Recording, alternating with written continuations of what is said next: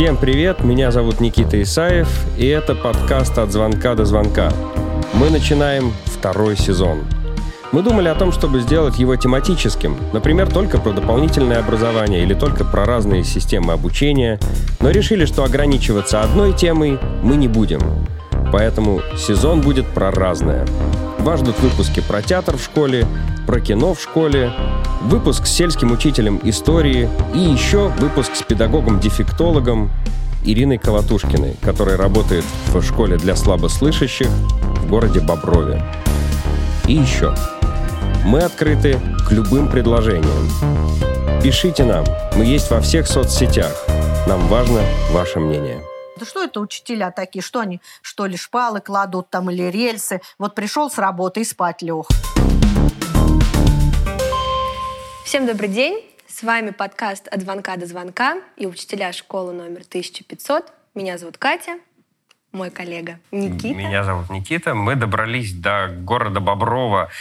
И с нами сегодня Ирина Александровна Колотушкина, учитель-дефектолог, и мы находимся в школе-интернате, правильно? Как, как правильно вообще вот назвать это место? Ну, вообще называется официально школа-интернат первого-второго вида. Это для глухих и слабослышащих детей.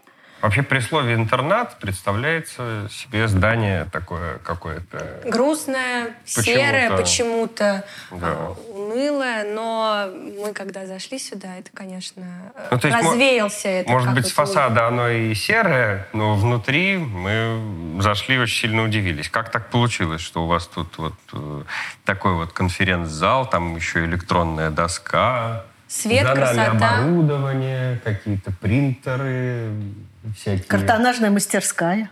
Вот Я- я расскажите, даже не знаю, что это да, такое. расскажите, пожалуйста, как э, у вас появились эти залы, эти мастерские, было ли так всегда и Ну, вообще школа была в достаточно хорошем состоянии. Ремонт хороший тут был сделан, когда пришел новый директор, молодая женщина, и как-то на школу стали финансирование даваться. И сделали хороший ремонт. Был. Это примерно сколько на это ушло? Три миллиона. Был э, такой конкурс на то, как освоили деньги эти Ага. интернаты. Вот. И несколько было номинаций. Вот. И мы посылали свою вот этот, именно вот этот вот зал, картонажную мастерскую, как дети тут э, книжки учились переплетать, вот это все. Вот. Картонажная мастерская – это переплетушная. Да, переплеточная, да. Вот именно, что она такая вот, чем заинтересовала людей, что это же как, ну, и книгами сейчас немногие люди интересуются, а тем более вот как их переплетать и делать, и печатать. Тут же можно и обложки печатать, и картинки цветные делать. Ну, это не компьютерный класс, конечно, не да. удивишь. И этим э, и мы заняли вот первое место среди всей России.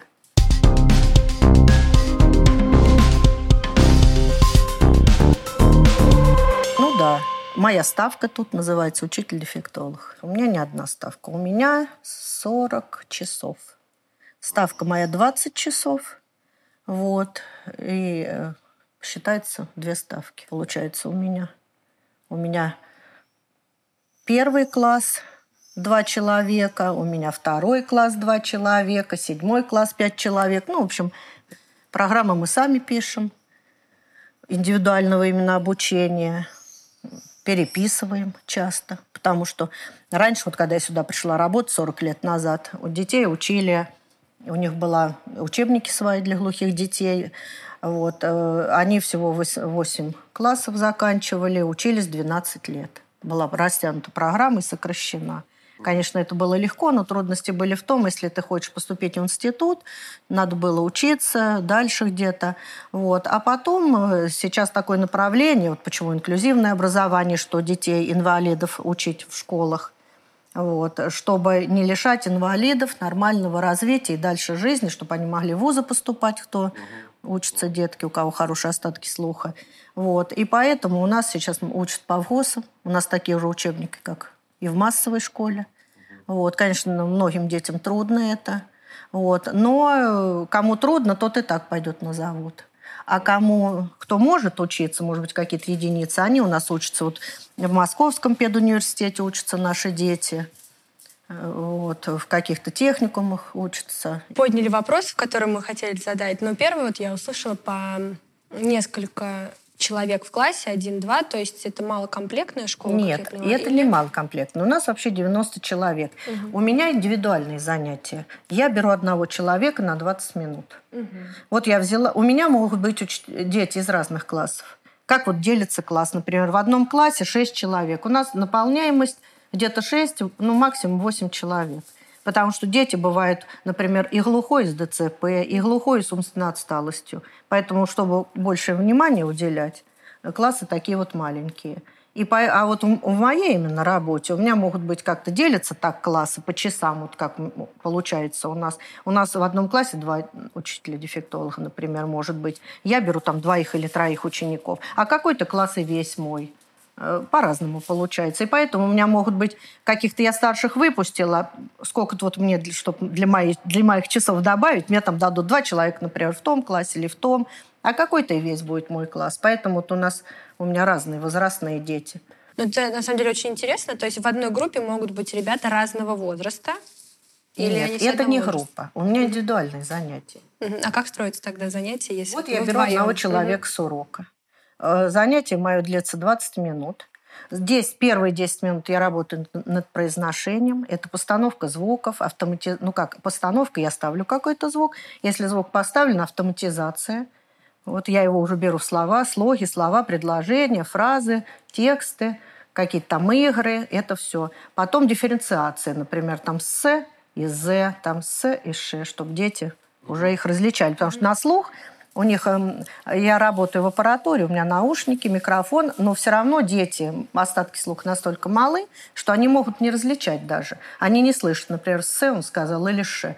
Тогда я перед зеркалом показываю, например, смотри, внимательно, показываю руку, дуй, «с». Язычок внизу, чувствуешь воздух холодный, показываю ему, холодный. Он, да, да. А теперь говорю, дуй сюда, он дует сюда, язык вверх, чувствуешь, теплый показываю. да, да.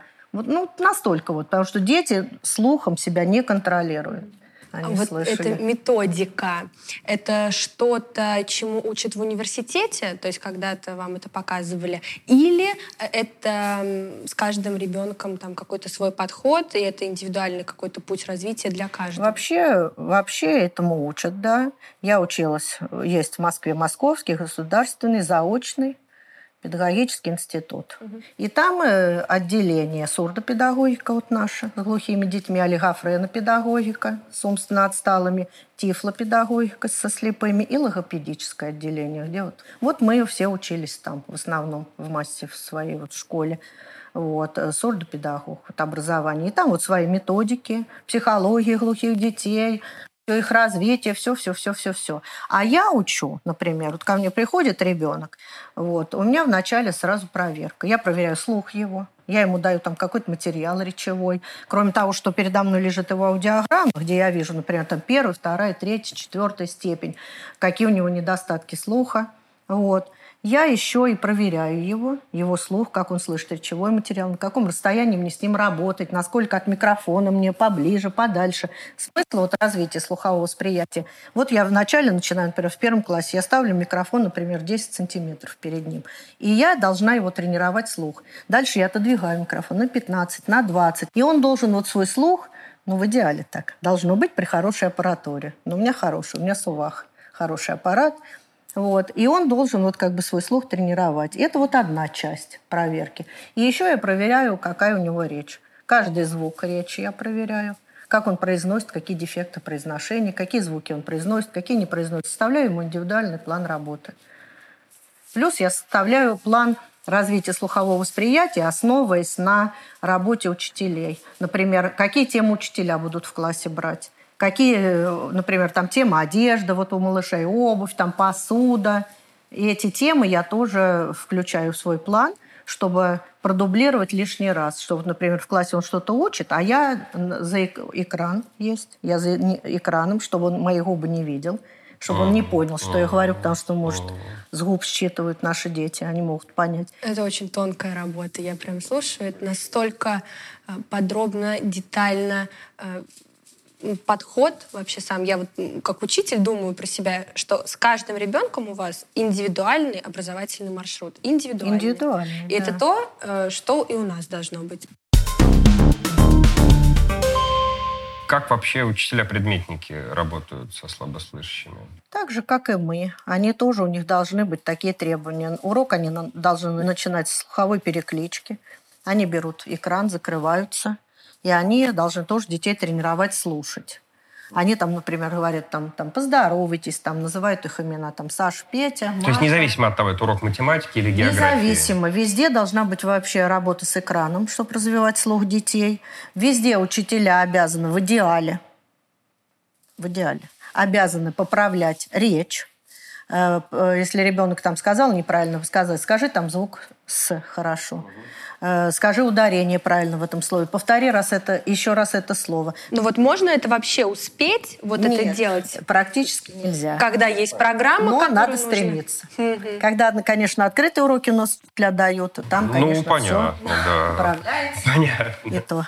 И то всегда директор говорит, а теперь анализируем урок. В первую очередь послушаем специалиста. И сижу я такой специалист и думаю, что мне говорить? Обидеть ли мне человека, который, которому уже 65 лет и всю ага. жизнь он проработал, он не специалист. Он дал прекрасный урок. Как предметник. Как предметник, да. Он дал а пред... с точки зрения А с точки зрения, да. Нет, ну с точки зрения дефектологии, если, например, в классе сидят глухие дети, мы должны развивать. Вот, ну как вот глухота. Тотальной нету. У нас нет таких диагнозов. Если человек не слышит даже паровозный гудок. Вот паровоз гудит, а он не слышит. Но это тотальная глухота. Такое редко бывает? Такое редко бывает. Ну, ты, вот у нас почему все говорят всегда, не стучите указкой, не топайте ногой. Потому ага. что привлечь детей, вот дети сидят, ты его зовешь, он не слышит. Естественно, топнуть ногой. Угу. Вот. И у нас всегда не топайте ногами или указка. Так стучат, что аж это обламывается угу. кончик раньше, вот в старину, деревянные указки. Сидят глухие дети, их зовут, они не слышат, даже в аппаратуре. Вот. Но вообще вот глухой человек, он все равно слышит. Кто-то гласный слышит, кто-то крик угу. слышит громкий, кто-то музыку даже слышит, вот басы, например, вибрацию, вот ритм сам, э, колонки. Вот. Угу. Поэтому мы должны развивать любые остатки слуха. Хоть он там минимальные какие-то. Но это в идеале. Это должна быть хорошая аппаратура обязательно во всех классах. Вот. У нас в основном, раньше у нас была аппаратура в каждом классе, но сейчас э, как-то это считается, ну как-то не делают этого. Ну теперь же Потому что нет, же. аппаратура вот раньше какая была. Вот сидит ребенок, сел, на него надевают наушники, тут стоит усилитель на два уха. Типа лингофонные да, Ну типа да, угу. вот эта петля вот эта вот, типа вот они все. Вот. Сейчас, так как дети наши в жизни-то, они не будут с аппаратами ходить. Угу. У малышей еще есть, вот осталось в каких-то у нас классах такая аппаратура. В основном э, считается, что надо их тренировать вот именно вот заушные аппараты. Они, угу. конечно, намного слабее, чем вот наушники большие. Угу. И поэтому э, дети глухие, которые, ну, остатки слуха минимальные, они, конечно, очень слабо слышат. Они их даже многие не хотят надевать. Потому что они слышат какой-то удар звука, но слова они не понимают. И их это наоборот, им это не Да. Угу. Ну, это большая проблема, наверное, что они не хотят носить да, не хотят. аппарат. Не хотят, потому что он не помогает. Поэтому не... Вот у меня, а, у меня с удовольствием дети надевают. У меня аппарат еще старинный, тоже по какому-то проекту его дали, потом он стоил 70 тысяч как приезжает прокурорская проверка, раньше приезжал всегда, вы или ко мне в кабинет и показывали, что вот его дали, он стоит. Что дорогая вещь. Да, да, дорогая вещь. Да, сувах, там очень чистый звук. Кто придумал, что теперь надо отменить наушники и повесить аппараты? Сейчас вот такое направление. Раньше было научить детей усилить звук, чтобы они знания какие-то получили, чтобы все. Сейчас направление адаптировать их жизнь со слышащими в общество, uh-huh. их как внедрить. Вот, чтобы речь у них э, там они внятная была, вот чтобы они могли общаться. И поэтому они же не ходят с такой аппаратурой. Они, им надо привыкать именно вот к своим возможностям. Вот насколько они слышат, так они и должны вот в жизни адаптироваться вот с этими аппаратами. Потом вот это направление стало импланты вставлять. Вот наши родители, так как их бесплатно, многие загорелись. Прям, ой, давайте импланты, там все. Некоторых я убеждала, не надо. Когда еще не сформировалась речь у ребенка, ребенок глухой, уже диагноз поставлен, вставляется имплант, и ребенок как, ну, как слышащий развивается. Угу. Он постепенно слова эти слышит, он их запоминает, все. Когда ребенку, например, его взяли в четвертом, в пятом классе, даже более старшем, и вставили вдруг имплант. И вот представьте, ребенок не слышал, у него бедный словарь, он знает угу. мало слов, и вдруг это вот наваливается вся информация на него. Вот у меня сейчас мальчик в седьмом классе, у него такая проблема. Хороший, умненький мальчик. У него есть остатки слуха, он слабослышащий. Он имплант носить не хочет, потому что ему и голова болит, и он не понимает, и еще они и ломаются. Угу. Их надо там чинить очень тяжело, там куда-то там вести, там в мастерскую в какую-то, и все. А имплант уже тут вставлен на лучше слышащее ухо. Значит, если имплант вставлен, заушный аппаратик уже надеть нельзя. Угу. И вот сейчас такая проблема, вот я маму уговорила, она поедет, значит, будет как-то или сюда чинить имплант, а на другое ухо протезировать все-таки таким аппаратом. Потому что ребенку, он стал хуже учиться, все учителя жалуются. Вот это вот такие тоже есть проблемы, потому что родители бесплатно, и они стараются... Сэкономить. Да, я хочу, чтобы мой сын, хоть вот я его позову, а он услышал. Я, ну, поймите, это же в голову будут угу. лезть, это же угу. потом обслуживать его всю жизнь. Какие есть способы общения с детьми? Вот вы назвали какие-то профессиональные, как учителя общаются. А можно ли, как там, язык жестов, э, общаются ли так? Жестами вообще пользоваться нельзя. В учебное время особенно. Потому что жест – это жесты ограниченные у глухих. Вот, например, один жест значит, например, 10 каких-то слов они, когда разговаривают между собой жестами, они что-то там, этот жест говорят, как бы в контексте он понимается. И поэтому, если учитель вот показывает, у жеста нет окончания. Вот проблема наших детей, вот даже взрослые, которые мне родители пишут смс, они пишут неправильное окончание. Вот, например, жест «школа», да? Угу. «Школа». Это и школа, и в школу, и школьный, а, и еще подержи, там что-то. да. да. Они просто покажут жест. А есть такие жесты, как, как например, вот, ну я даже сейчас не вспомню, но вот один жест и несколько слов сюда по смыслу, вот наших слов. А у них это один жест. И поэтому э, наши дети, чтобы вот их учить именно правильно, вот окончание, правильное ударение, вот проблема у них, жестами мы пользоваться вообще не должны. Сейчас воспитатели наши многие жестами, но я, так как я вот вела много лет, больше 10 лет кружок основ православной культуры, а Например, когда ребенок идет на исповедь, там же надо с ребенком и по душам поговорить, угу. и объяснить ему и все. Без жестов никуда. Я же не буду ему там писать угу. или что-то еще там, или дактилировать. Есть еще вот А, Б, В, Г, Д, но дактилировать это долго. Вот. И поэтому я вот как бы эти жесты жизнь заставила выучить. А так у нас многие учителя не знают, вот кто предметники. Они им не нужны. Если ребенок не понял, первое мы должны написать слово, если он не понял на доске, чтобы он прочитал. Второе – продактилировать. Сказать например, А, Б, В, Г, Д и так далее, алфавит вот этот вот. Это вот в помощь допускается. Жесты не допускаются, только в повседневной жизни. Хотя вот наши сейчас глухие родители молодые – которые вот мои бывшие ученики, которые привезли уже своих детей, они уже не хотят. Они говорят, а почему? Почему, глухи, почему мы, глухие люди, должны приспосабливаться к вам слышащим? Угу. Это неправильно. Вы к нам приспосабливаетесь. Вы с нами общаетесь, учите жесты наши, учите детей жестами. Вот мой ребенок сидит глухой, он не понимает, чему вы учите. Учите жесты. А я им говорю, вы понимаете, есть такое слово методика. Вот выезжайте в Москву, министерство и, и попросите там, что мы родители глухие, у вас там ВОХ есть, всесоюзное, всесоюзное общество глухих. Вы вот министерство просите, пусть изменят методику. И нам напишут, имеете право обучать глухих детей жестами, и мы будем обучать. Но пока, говорю, мы не имеем такого права. И все. Я говорю, так что вот методика. А вы как сами относитесь? Да, вы, вы бы учили, э, ну, говорили бы с ними ну, То есть, если методику изменили, вот вы бы восприняли это скорее с радостью или скорее... Ну, я думаю, что сейчас вот если мы уйдем, дефектологи, кто проработал много лет, то она сама автоматически изменится. Угу. Потому что вот которые молодые учителя приходят... Э, учителя-дефектологи именно молодые? Нет. Э, ну, учителя-дефектологи к нам молодые что-то вообще не доходят. Угу. Вот. А вот учителя молодые, которые просто приходят, они просто учат. Предметники. Предметники. Учат да, своему предмету. Учат, да, Нач... да, да, ну, да, начальные классы учат тоже своим предметом. Там э, и эти и предметники учат предметом. Поэтому не знаю, как будет дальше, но вообще, конечно... Так они пользуются предметники Ну, я, я не знаю, чем они пользуются. Но когда вот я, например, были такие времена, вот, например, учитель в классе болеет, и меня просят, ну, пожалуйста, придите, да, там, да. поработайте за учителя. Вот берешь, например, текст какой-то и читаешь детям, они вообще не понимают. Там не то, что жестами, там берешь картинки, берешь там, хоть сама там наряжайся ты в, в костюмы, хоть сама ты их вот так вот ставь, и э, э, с ними там и, и руками, и ногами, и жестами, чтобы ребенок понял смысл.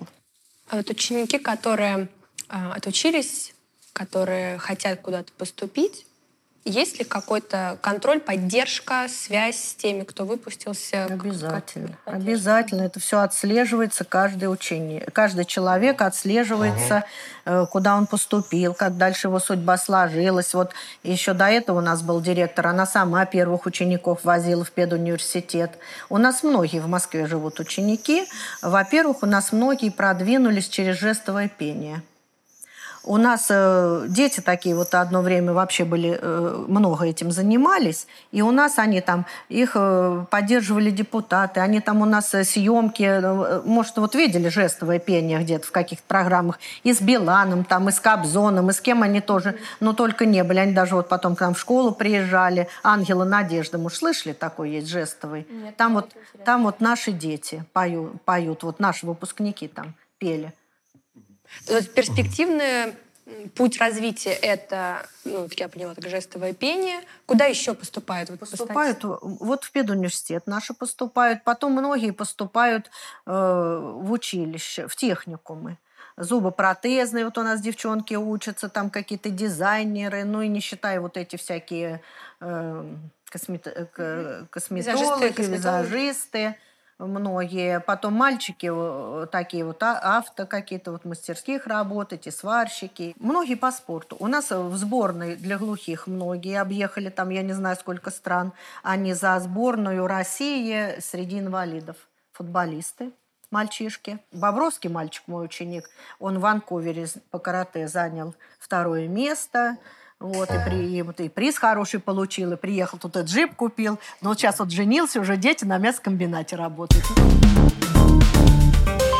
А кто поступает э, в педагогический, я так понимаю, на дефектологическое отделение, они возвращаются продолжать учить? Нет, по, в Боброве пока таких не было. Вот э, интересно, студенты, молодые специалисты, которые приходят, как они учат? Будет ли ну, качество Не видела я уже, наверное, лет 20, ни одного молодого специалиста.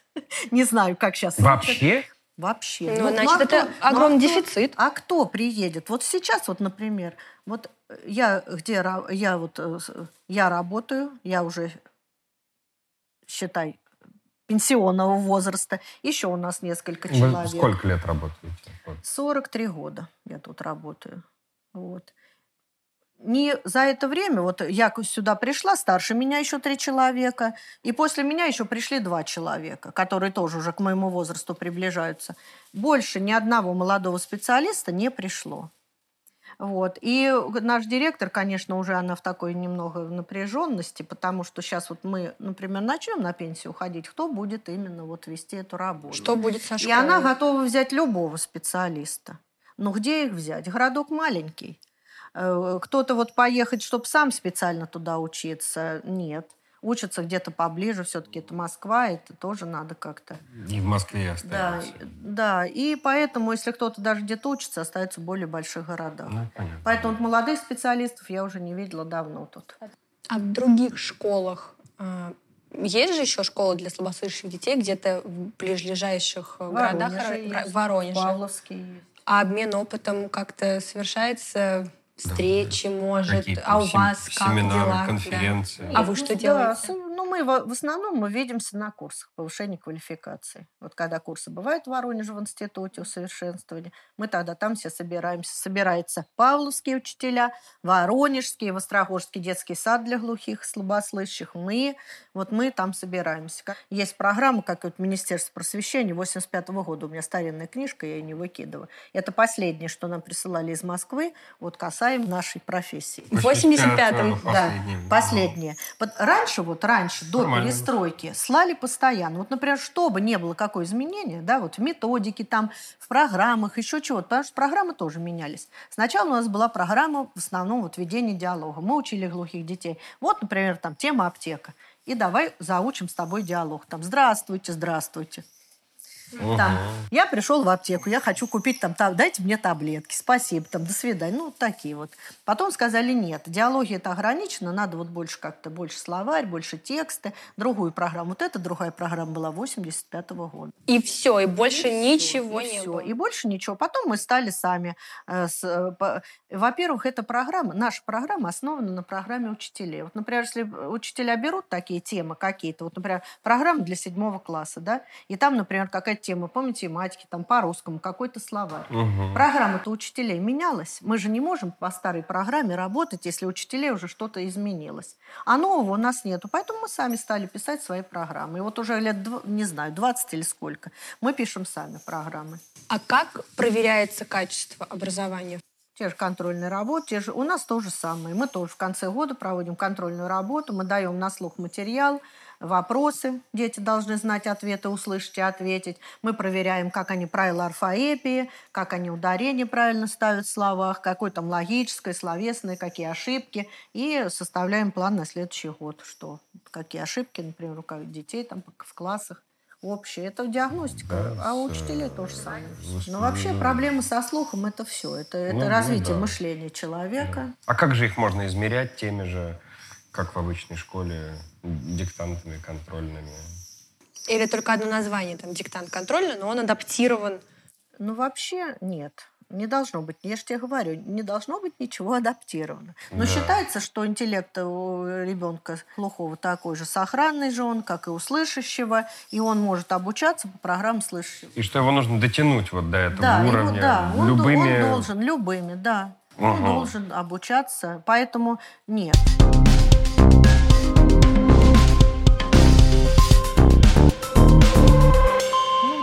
Странах сейчас направление инклюзия. А у нас реализуется инклюзивная? У нас вроде тоже все у говорят. Нас, у инклюзия, инклюзия. У нас Это ре... разговоры. У нас, реализу... у нас реализуется как? Например, где-то в большом городе, да, где ребенок вот э, много, много людей, много школ, и ребенок э, у кого-то родился глухой, например, или умственно отсталый. Конечно, не хочется вести, например, вот, или нету школы, например, и вести куда-то вот э, в другой город. К нам привозят детей в детский сад с трех лет. Вот представьте, трехлетнего ребенка оторвать от семьи и привести сюда. Они, естественно, и плачут, и переживают, и все. Но они должны учиться в интернате. Конечно, хотелось бы отдать садик с инклюзией и отдать потом в школу, в первый класс с инклюзией. Но проблема инклюзии в России, я так думаю, хотя когда мы ездим на курсы и на всякие повышения квалификации, на всякие встречи по инклюзии, там более радужную картину рисуют. Вот реальность такая. Вот посадят ребенка глухого, например, в класс в любой. Э, у нас э, э, тьюторы. На тьюторы учат также, я слышала, онлайн. Вот за границей тьютер – это человек, это очень серьезная профессия, высокооплачиваемая. И этот человек является и сурдопедагогом, и олигофрен-педагогом, и он может из ДЦП работать, и он может с аутистами работать. Это человек э, должен знать все. И он сопровождает, это, он сидит рядом с ребенком. А у нас тьютер – это ну, сопли вытирать и в туалет водить. У нас в школе тоже есть ребята слабослышащие, слабослышащие, и не носят прибор, потому что э, стесняются. Слуховой аппарат. Слухового аппарата. Э, без аппарата плохо слышит, и до него долетают э, фразы, э, он думает, что его оскорбляют, и появляется агрессия. И вот в этой ситуации я как свидетель, я ведь тоже вижу, что я вмешаюсь. Но вот, а что я конкретно должна сделать? Ты надень аппарат, а ты, а ты отойди, держи себя в руках, отойди. ты держи. Нет да. этой культуры, мне кажется, вообще принятия э, детей друг другом. Надо учить общаться э, с слабослышащими детьми. Я вот думала про нас, молодых учителей, э, что мы можем сделать, например, для того, чтобы сократить дистанцию? Может быть, нам нужно приезжать, выезжать своими детьми, какой-то обмен производить, чтобы это не было э, разной, разной средой. Ваша среда, и там дети слабослышащие, и там и другие дети, ну там мы в обычной школе. Может, э, нужно как-то просто нас перемешивать, знакомить, чтобы это не было, чтобы не было как раз, может быть, этой агрессии, чтобы это не было удив, удивлением, потому что наши дети, они удивляются, когда видят кого-то другого, и от этого почему-то рождается агрессия. Ты не такой, я буду тебя обижать. Вот и я подумала, что же, что же нам, что мы можем сделать? Какой ну, вклад если, мы можем е, ну, внести? Ну, ну, даже если вы разово повезете uh-huh. куда-то детей, познакомите их, может, там вместе на какой-то там поход сходите, но все равно, э, пока к вам ребенок такой не попадет в класс, все равно вы, это будет, ну, разово. Если вот такой ребенок попадет... Капля в море. Да, если такой ребенок попадет, тогда вот вы будете и учиться к нему Разгребать. Ну, а самое, я не знаю, самое главное любить детей. Если будешь любить, и будешь с любовью к нему, то и он тебе ответит любовью. И, ну, не знаю, мне кажется, любовь. Самое главное, любовь и своим примером. Это был подкаст «От звонка до звонка». Слушайте нас на всех платформах. Ставьте лайки, пишите комментарии. В описании вы найдете наш почтовый адрес. Пока.